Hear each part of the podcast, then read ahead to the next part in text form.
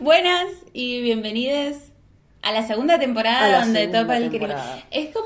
Ponele, sería el episodio 1 de, De la la temporada temporada 2. dos. O el episodio O 15 en total. 15.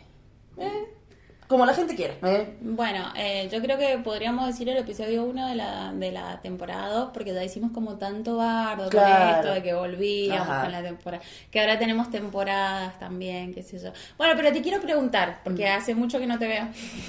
Un montón. No, bueno, hace mucho que la gente no te escucha, entonces, ¿qué has estado haciendo estos dos meses que nos estuvimos rascando mirando para arriba? Yo eh, me la pasé enferma. Sí, Sigo como- enferma. Como ahora. Les vamos a pedir disculpas porque la Carla tose. Eh, le dije así que si quería no grabábamos, pero ella es tan responsable que dijo, no, voy a ir igual. Llegó arrastrándose, la Ajá. tuve que levantar, la senté en la silla y bueno, nada, ahí vamos a ver Acá he qué estado, pasa. así, temblando, así, con escalofríos y... Y no, Vomitando. y Bueno, no- y no- y no querés tomar nada. No. ¿Sos anti eh, remedios? Anti... No soy anti-remedios, pero no me gusta tomar remedios por tonteras, ¿me entendés? Es como, por ejemplo, los dolores menstruales, me los aguanto. Sí, no, yo también, además son lindos. Claro, dentro de todo. Sí, a mí me gustan los... Pero es que a mí me gusta el dolor. A mí me gusta que me duelan las cosas. ¿Te gusta el dolor? Sí, me gusta el dolor, pero... mm, no sé si como de caerme, por ejemplo. Ese dolor no me gusta. O sea, cuando te caes y te pegás. Claro. decís algo así. Ajá. Ajá. no lo había pensado en ese caso. Cuando te caes, no sé, en los patines. Claro, así. en donde sea, porque soy En media huevona sea. también y me caigo. Ah, te caes en la calle en la calle también. me caigo también, ajá. Mira vos. Caminando así. Mira vos, mira vos.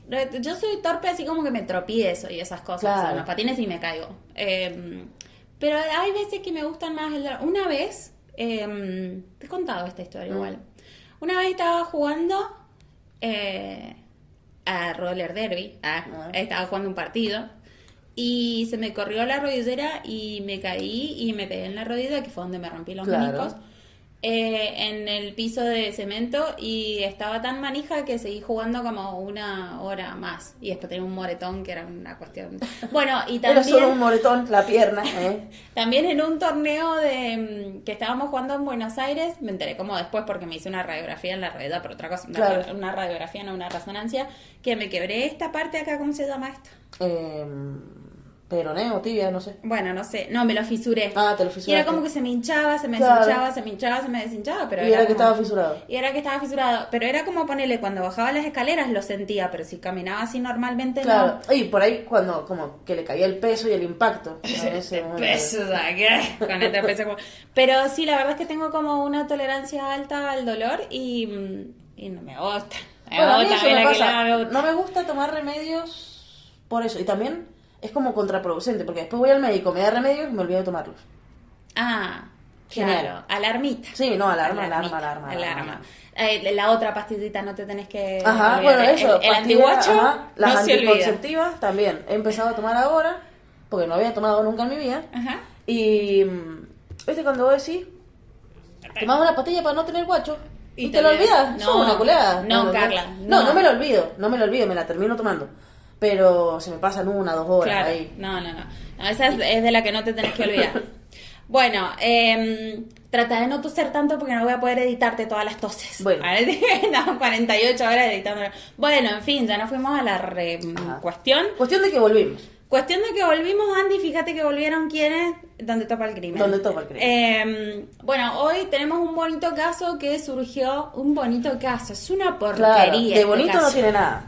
Pero bueno, surgió gracias a la interacción con los oyentes. Muchas gracias, Pipis. Igual tengo un reclamo para hacerles porque, o sea, fue como que recibimos muchas reacciones en las historias, eh, nos respondieron, nos tiraron un montón de ideas, qué sé yo, Que paréntesis, gracias. Claro.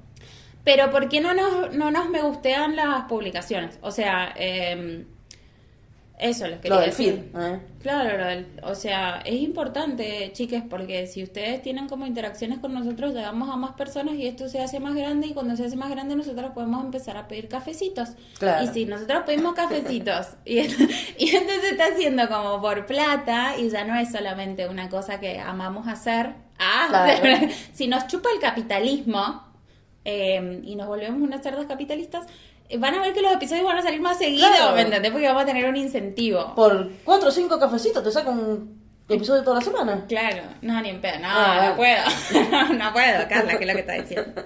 Bueno, entonces vamos a lo que nos compete. Eso. Lo importante. Eh, vamos a hablar hoy de eh, Carla Clara. Yo, justamente cuando ibas a decir el nombre, te iba a decir que era como mi yo, pero deforme. claro, tal Porque cual. es como, bueno, está mezclado, pero son las mismas letras. ¿Sabes qué otra cosa nos hicimos hoy? Nos dijimos cómo nos llamábamos. Ah, ¿Vos qué que ya nos conocen? Eh. Hola, yo soy la Chessy. Ah, y yo soy Carla. eh. Ah, bueno, siempre nos presentamos. Acá apunada. como- Ah, Apunada. ajá. Bueno, vamos a hacer esto eh, cortito porque si no se nos va a morir la Carla. Dale. Bueno, entonces, no se llama Carla, la persona de la que vamos a hablar hoy se llama Clara Jiménez Escalante. Bien. Eh, bueno, les voy a contar primero un poquito sobre Clara, sobre su vida, sus intereses, sus cosas.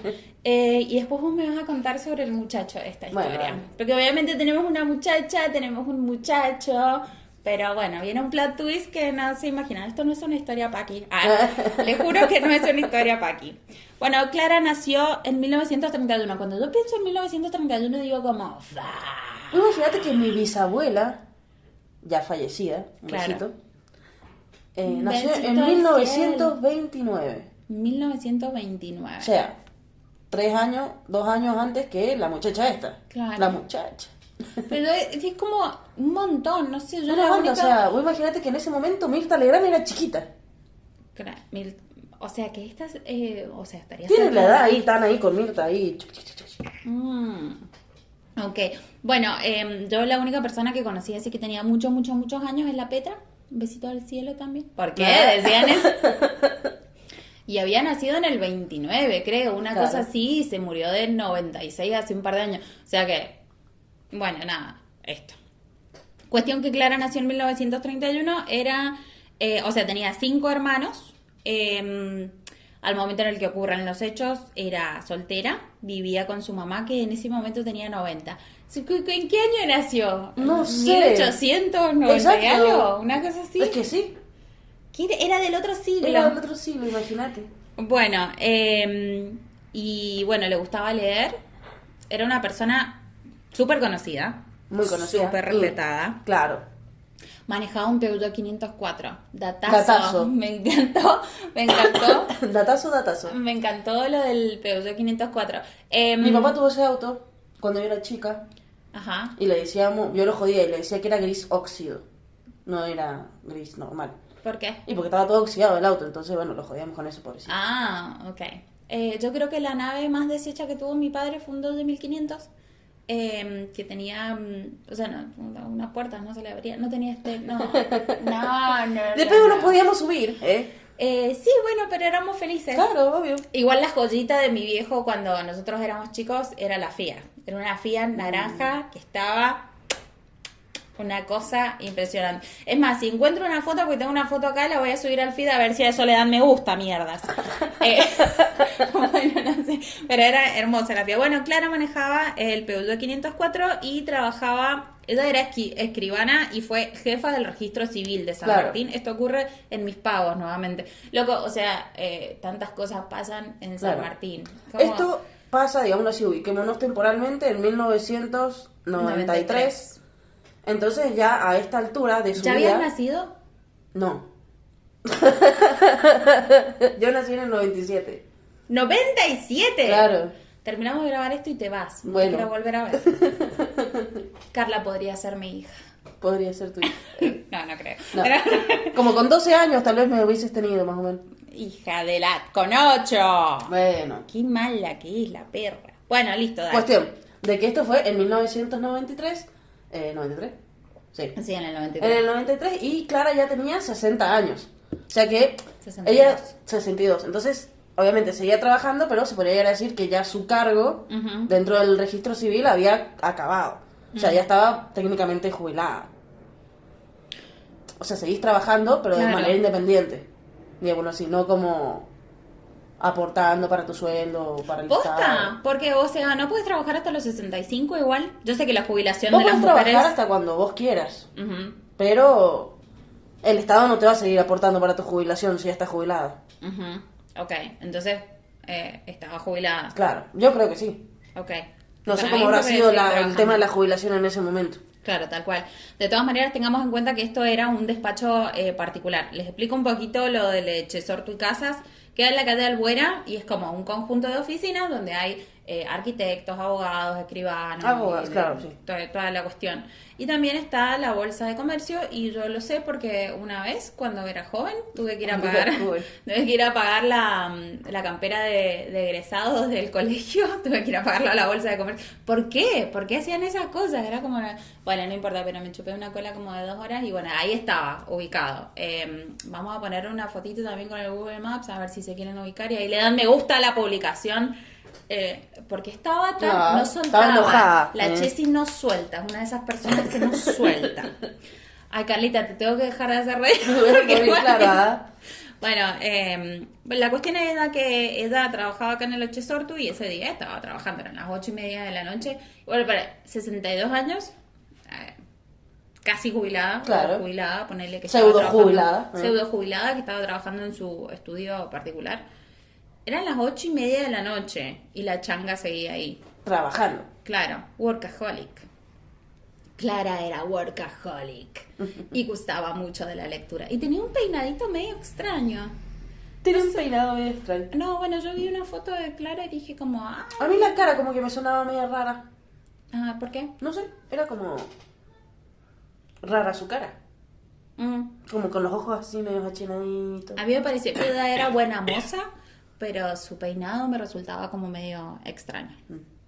Ok, bueno, em, la cuestión era que ella estaba trabajando y en ese momento, 2030, estaba manteniendo una conversación telefónica con una, colega. ajá. La cuestión es que escucha un ruido, 2030 ya no había nadie más, estaba ella sola. Claro, o sea, eso es como si fuera una galería. Claro, es como si fuera una galería que tiene oficinas, Claro. tiene pasajitos. O sea, como que está eh, dividido como si fueran en bloques de, de- de construcciones que tenés como acá una oficina, acá otra oficina y hay como pasajes entre medio. Ya estaba en el pasaje 4. Entonces era como que tenías que entrar, doblar. Hay ahora también, hace no mucho fui por ahí, y han, han puesto tiendas. Claro, sí. También. Como las galerías de acá del centro. Claro, tal cual. Y está cerca de la está cerca de la Muni de San Martín. Ajá. También. Es como que todo... Sí, igual eh, tenemos que saber que ese lugar para San Martín como que es como el, el corazón de, de todas esas actividades. Eh, hay bancos, está lo que era Cinerama, que ahora creo que se llama Ah, Cinerama de nuevo, una cuestión así. Como que todos están en, en, en esa en esa cuadra o en la cuadra siguiente. De este lado está la Muni, el paseo Sí, de verdad, la porque por ahí el, el centro de San Martín me hace acordar mucho al centro de Maipú. Es como que son, o sea, es un centro chiquito pero que tiene como de todo. Sí, ¿Entendés? tal cual. O sea, digo chiquito en el sentido de que no abarca tantas cuadras. No, no, sí, es chiquito. Pero bueno, qué sé yo, es como que está la, eh, la Muni acá, enfrente tenés todo esto del, del La galería, pasaje claro. y todas esas cosas. ¿Para aquel lado Cinerama? Para este lado todo lo que sería Leche Sorto. Eh, bueno, no había nadie, ella estaba sola en la oficina, estaba hablando con una colega, escucha el ruido, deja descolgado el, el auricular. Y esa, este momento es importante porque es el, el último momento que se puede como detectar eh, de ella con vida. Eh, sí, yo sé que esto es un plot twist que no se lo esperaban, pero esto es un podcast de crímenes. Ah, claramente la mataron a Clara. Ah, Clara, pobre Clara. Clara was matada, was matada. Bueno, Clara estaba en la oficina, deja el telefonito descolgado, se va a ver qué pasa. Y esa fue la última, La última vez, vez que se puede decir. que se sabe de ella. Que se sabe de ella. Bien. Hasta el otro día. Claro. Porque resulta que llega el 14 de septiembre de 1993. ¿Dónde la encuentran? ¿A dónde la encuentran a Clara? La encuentran adentro. No la encuentran tirada en un zanjón. No. No, no la encuentran descuartizada y congelada, no sé. No. No, No la encuentran en su despacho tampoco. tampoco en su despacho.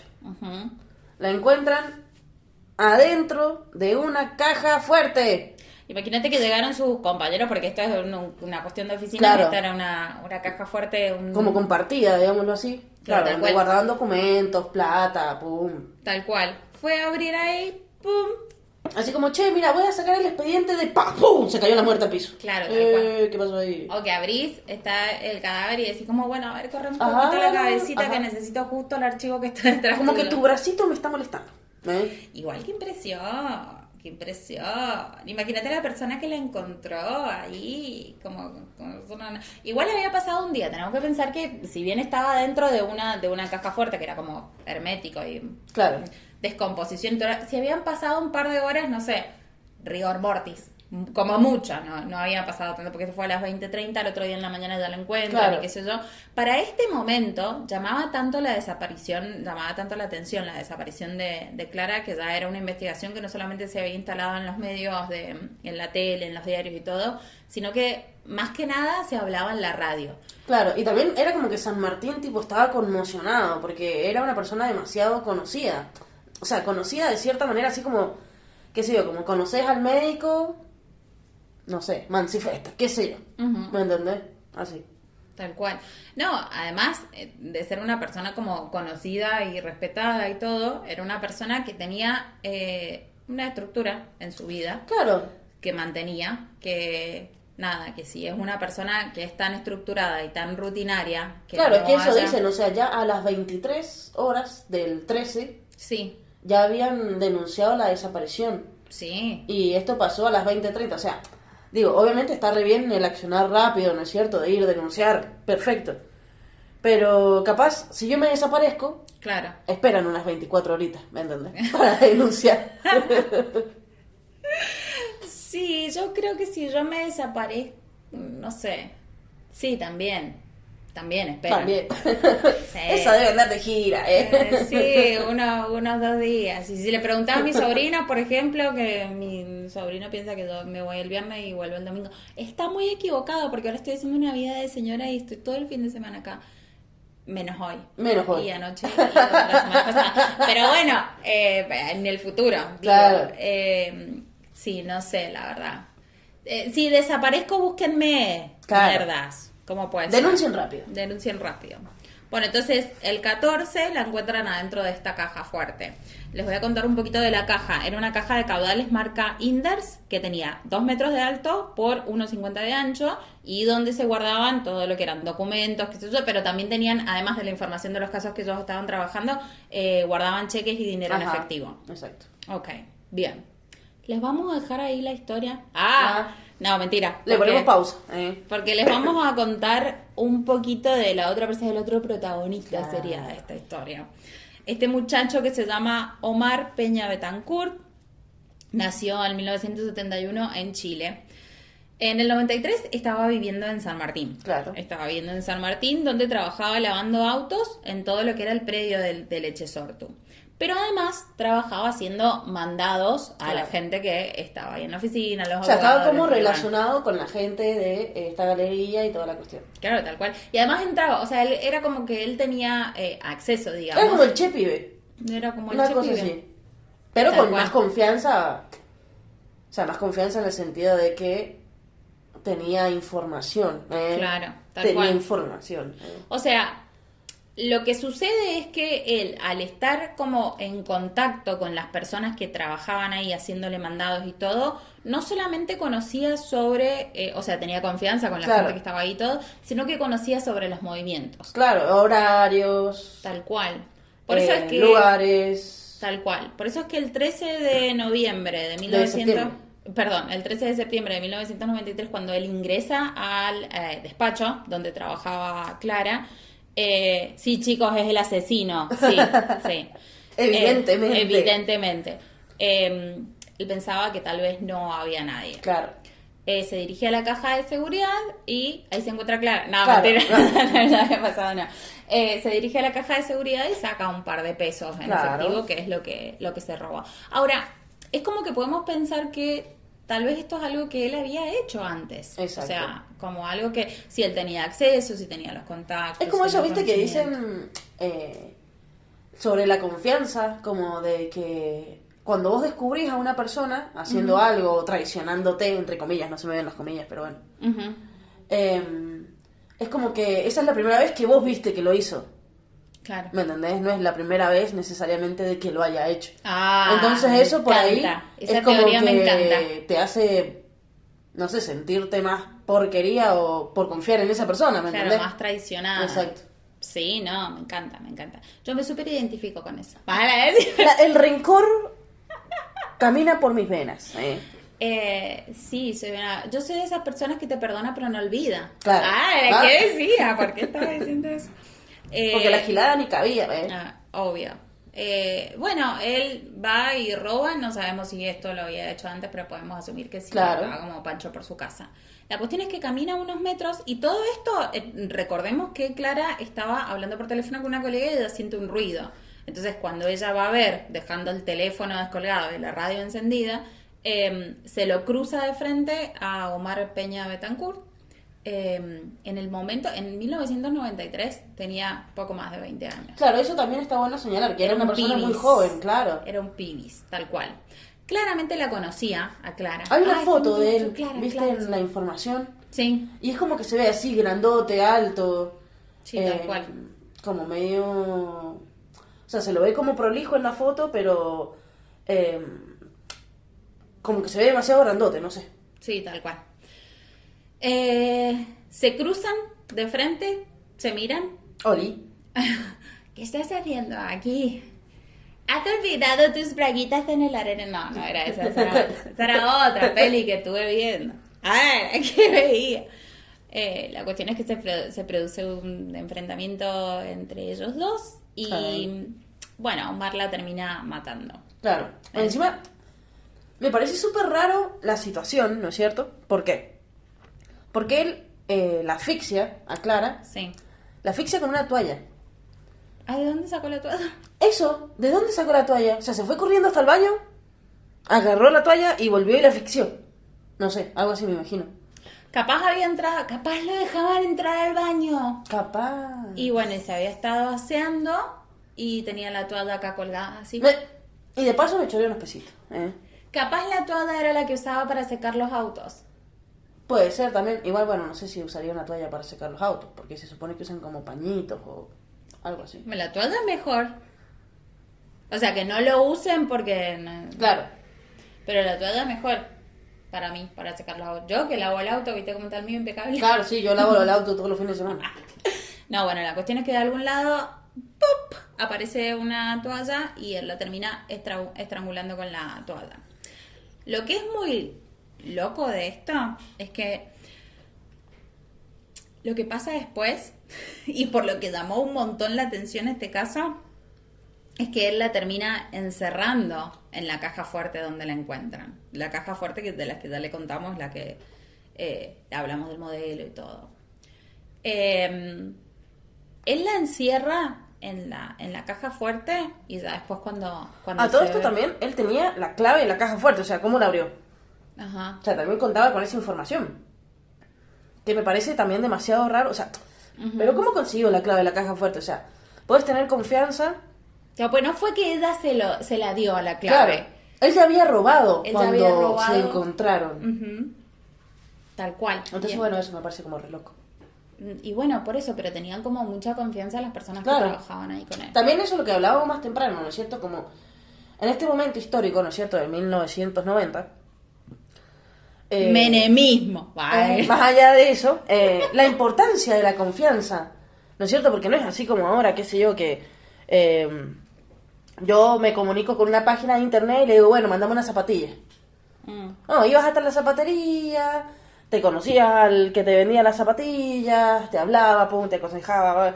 Y vos decías, bueno, no, sí, re bueno. Y después, no sé, tal vez era tu zapatillero, no sé si se dice así, tu zapatero o lo que sea, de por vida, ¿me entendés? Ajá. O sea, como que la gente en ese momento como que manejaba esos valores.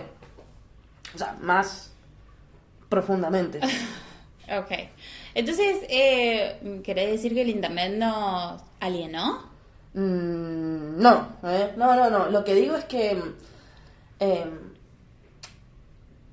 debe haber pasado como por muchas cosas dentro de él en ese momento, ¿no es cierto? Porque es como, está bien que tal vez ya había robado, Pero esas personas tenían la confianza en él para brindarle toda esa información. Ujú. ¿Me entendés? Claro, como que se Entonces ve- como mucha culpa. O sea, me lo imagino a él así como... No sé, le faltaba un látigo así. Claro, tal cual. Bueno, sí, el látigo se lo da un poquito más adelante. Eh, pero no, sí, es como que él debe haber pensado que estaba traicionando. Se debe haber sentido acorralado por haber Claro. traicionado la confianza.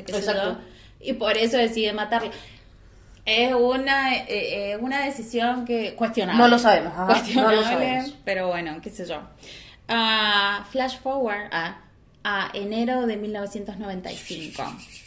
Eh, Armando Martínez, que es juez, inclusive hasta el día de hoy es juez eh, en San Martín. Participó en otros casos también que, bueno, ya de los cuales vamos a hablar más, más, Más adelante. adelante, Eh, él estaba de feria porque vieron que en enero eh, estas cuestiones dicen como nos vimos y no trabajan. Entonces él estaba trabajando y recibe, porque estaba de turno, recibe un llamado donde le dicen que se iba a resolver, o sea, como que tenían la resolución de un caso de un asesinato que había ocurrido un año y cuatro meses antes, que era el de Clara. A todo esto ellos pensaban que era un caso que iba a quedar obviamente sin resolver. Eh, iba a quedar sin resolver porque no tenían pistas. O sea, hasta ese momento era como atroz y no sé qué, bla, bla, bla, bla. O sea, estuvo desaparecido un par de horas, nada más porque el otro día la encontraron. Hubo como mucho movimiento en los medios porque ella era súper conocida, súper respetada y todo. Pero no tenían cero, o sea, cero idea de lo que podría haber pasado. Es más, si Omar hubiera decidido no confesar, hasta el día de hoy, este sería un crimen que no... Claro, que hubiese quedado impune. Claro, tal cual, que no se hubiera resuelto. La cuestión es que eh, Omar decide confesar, le toman la declaración eh, y terminan creyéndole porque habían muchos datos, Claro, muchos detalles, muchas Claro, cosas que solamente hubiese podido saber él. el asesino. Como, claro. Tal cual. Es como que terminan de confirmar que todo lo que decía era cierto porque tenía información O sobre... sea, hasta el mismo testimonio de él, digámoslo así, pudo llegar a dar con la causa de muerte de ella. Claro. Porque obviamente, o sea, las señales de asfixia las debe haber tenido, Ujú. pero no sabe si puede haber sido con una toalla, si puede haber sido un intento de suicidio, si puede haber sido tres millones de cosas. Re complicado, un intento de Sí, suicidio bueno, puede obvio. encerrarse en una caja fuerte. Bueno, entonces, en enero del 95 lo llaman a Armando Martínez, le dicen que se había resuelto el caso, le toman declaración a, a Peña. Ah, hay un detalle, un como una opinión que da el, el juez que se las Ajá. quiero leer porque eh, dice que me impresionó mucho cómo lloraba esa persona. Dijo que no podía dormir de noche. O sea, Omar se sentía tan mal por lo que había Claro, por hecho. eso, o sea, ha sido como culpa, culpa, culpa, culpa, culpa, culpa. Claro, tal cual. Capaz él se quiso hacer el boludo, como decir, bueno, listo, acá no pasó nada. Ujú. Si no me descubren, Pero no pudo. claro, pero no, no pudo. No pudo. La verdad es que eh, Omar eh, había estado preso en el 93 por hurto y falsificación de documentos. En el 94 él confiesa, en el 95 en realidad, en Claro. enero del 95 confiesa y en el 95 mismo lo condenan eh, a prisión perpetua. En el Claro, 2010, por homicidio, claro, tal cual. En el 2010 él estaba, eh, es trasladado a la granja de Gustavo Andrés, que bueno, En la valle. Sí, ajá. tal cual, que es re piola la granja, Sí. es como eh, pueden hacer un montón de actividades, que Comienza a tener lo de las salidas transitorias y todo eso, porque también ya había cumplido una gran parte de su pena. Claro, tal cual. Entonces como que comienza a tener ese estilo de beneficios, digámoslo así. Eh, pero en el, 2000, en el 2014 es condenado nuevamente eh, por robo simple en grado de tentativa y pierde el beneficio de las salidas transitorias. De todas maneras, al momento de hoy, de 2022, Claro. Él está libre desde, desde el 2019 eh, y al momento de hoy tiene un poco más de 50 años y bueno, nada, está libre, Hace su vida. ¿eh? hace su vida.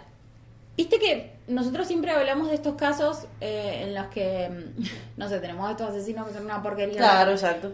No puedo pensar Es muy que como, mal claro, como que no es tan porquería. como que me confunde, ¿me entendés? Como que está bien, mató a una persona, pero realmente la mató como que se... Primero que nada, el hecho de, de reaccionar así, si decimos, bueno, él capaz siempre entraba y robaba, no pasaba nada, Claro. nadie la encontraba, la encontró ella, se asustó y la mató. No lo estoy justificando, no, lo estoy obvio. justificando porque está muy mal y está muy bien que haya pasado eh, haya- mucho, mucho tiempo preso por el, por el crimen que cometió. Pero después decís como, ay, es súper atroz que lo hubiera metido en la caja fuerte. Y otra de las cosas que dice el, el juez es que cuando lo entrevistaron, es como que, ¿cómo termina el cuerpo en la caja fuerte? Claro. Y él lo que dice es que se asustó del cadáver. O sea, se asustó, le dio miedo, o sea, la mató y dijo como, ay, Qué ¿qué, feo". hice? Ajá. no puedo con esto. Y Me lo imagino así, haciendo como círculos y círculos corriendo. Así, Claro, como, tal ¿qué cual. ¡Ah! Tal cual, de una. Y la termina metiendo en la, en la caja fuerte. Em, no puedo formar una opinión sobre este asesino porque encima termina confesando de culpa Claro. y de dolor y de un montón de cosas más y qué sé yo. Está bien, nadie tenía derecho a arrebatarle la vida a Clara. em, pero él la estaba pasando mal. Ay, quería Tampoco ser- le quedaba tanto, ¿eh? Lo justifica. ¿Quién no le quedaba tanto si vivía con la madre? Con esa genética, la madre Ajá. tenía 90, o sea, esta llegaba a los 102, 103. Y además era una persona recopada y reconocida y re de todo, no sé, qué sé yo. Claro, yo me lo imagino también como una persona grande, pero muy activa. Claro, Obvio, obvio como que sí. activa, como actualizada también, de cierta manera. O sea, dentro de lo que sería el trabajo, ¿no es cierto? Claro, tal cual. No, si en el 92 tenía una compu, encontraron que estaba ahí Y jugando. bueno, por eso. ¿eh? Eh. Ya jugaba al LOL. ¿eh? Ahí da jugando. Estaba eh, con el Buscaminas ahí en solitario. No, no sé si en el 92 tenía. Yo me acuerdo que en el 92. Claro, en el 92 yo tenía como. Tengo que haber estado en jardín en el 92. Más o menos. Y teníamos informática. Y informática era. No sé, sentarte en una compu como esa es la IBM que tenía. Este es el mouse. ¿eh? Este es el mouse, este es el teclado, ajá. y eh, jugaba un jueguito que era una, una pelotita que iba y venía, y si no la otra era la de completar los colores, ponerle las seños te hacían un dibujo con eh, figuras geométricas, Claro, un círculo, bueno, y te decían pintar el triángulo Verde, rojo, claro, claro, ajá. y eso era como rellenar así con el, no sé si era el Me paint. siento una, ajá, me siento una piola con el paint. ¿eh? Oh my god, estoy aprendiendo tanto. Ah, bueno, y así es la cuestión. Bueno, em, este caso me deja como un poco rari. Rari. ¿eh? No me siento como muy cómoda ah, diciendo como, ay, este asesino.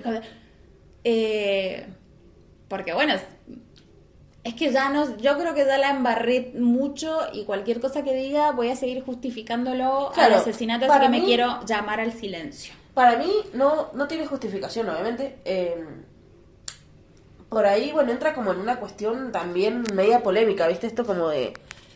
eh, la persona que roba, ¿no es cierto? O sea, como si fuera porque, no sé, porque robo, porque lo necesito y no puedo comer, es más válido que si robo y tengo, ¿me entendés? Entonces como que pueden llegar a haber un montón de, de opiniones o de... O de eh, vistas o como aristas de dónde ver la situación que puede llegar a, a tornarse controversial y también creo que tendríamos como que tener mucha más información para poder determinar algo, ¿no es cierto?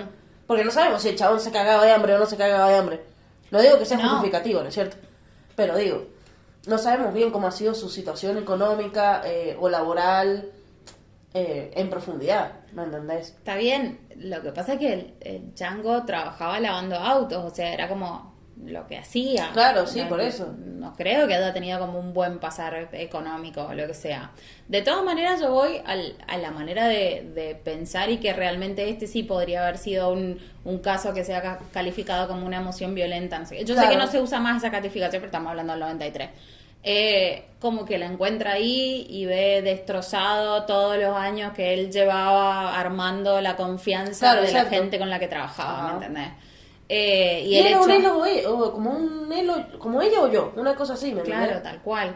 Y además después se arrepintió. Al juez pedo. Lo Al impresionó. pedo la mató, ¿eh? Claro, tal cual. Al juez lo impresionó un montón que, que el chango estuviera tan mal, que estuviera llorando y tanto, qué sé yo. Bueno, la cuestión es que este caso eh, lo recomendó mi hermanito. Un besito. Mi hermanito mayor, Luisito. Eh, a él se lo contaron, me, me contó todo el contexto de dónde se lo habían contado. Se lo contaron en la escuela Corrientes, otra escuela de San Martín, a la que yo fui dos Claro. años. Eh, que él tenía nueve años y que la persona que se lo contó era como, o sea, estaba como relacionada con la, con la escribana.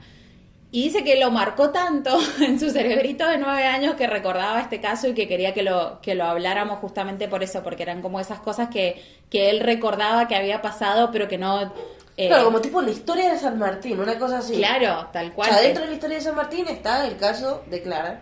que formaban parte también del recuerdo que él tenía de esas cosas que vos decís. Porque hay Claro. casos que vos escuchás o que escuchás en la tele o que vivís o lo que sea y que te acordás. Bueno, este era el caso, así que este episodio va dedicado a él. Y también se lo quiero dedicar a ese. Ah, Ah. se lo quiero dedicar a ese. Ese un besito desde el Club Fuego. Em, y, y bueno, nada, yo ya no tengo más nada para decir. ¿Querés decir algo vos? Em, nada, que espero, bueno, encontrarnos de nuevo para poder volver a grabar alguna otra cosa y no estar tan muerta. Claro, tal cual. Sí, vamos a tener que editar. le- esto les comento nada más porque voy a tener el triple de trabajo. Tengo que editar muchas toses de la. Carlita. Para que no se quejen después por también los cambios de sonido y sabemos que están. Pero ustedes qué prefieren, escucharme a mí tosiendo como si fuera un perro o, o qué? claro, así como el ta. Y ese salto, ah, Ah, era una tos. era una tos. Era una tos. Eh, Casi dejo el pulmón acá. Claro, tal cual. Bueno, les agradecemos un montón en serio la respuesta a las ideas que nos dieron. Nos vamos a poner a trabajar con todas esas ideas. Hay ideas que nos van a costar un poquito más que las otras. Claro. Pero eh, nada, estamos contentas de, de estar de vuelta. Eh, y una cosa más. Me parece que, eh, bueno, hubieron varias personas que nos eh, recomendaron cosas sobre los tiroteos eh, que, que han estado pasando últimamente. Tal vez vamos a juntar varios casitos y vamos a hacer un solo episodio de eso. Claro. Eh, Como tipo un análisis general. Claro, tal cual. Porque eso sí se nos iría un poquito de tema de, lo, de los crímenes mendocinos, pero por ahí vamos a hacer como, no sé, algún especial del Claro, otro lado o de lo que sea. Así que si tienen más ideas, eh, mándenlas. Y, y bueno, recuerden interactuar con las publicaciones que hacemos Manga de Changos, porque necesitamos llegar a más gente. bueno, eso fue todo por hoy, por donde topa el crimen. Espero que les haya gustado. Un besito, bye. les mandamos un besito. Mandales una tos de despedida. Me tosió el celular, la teoría.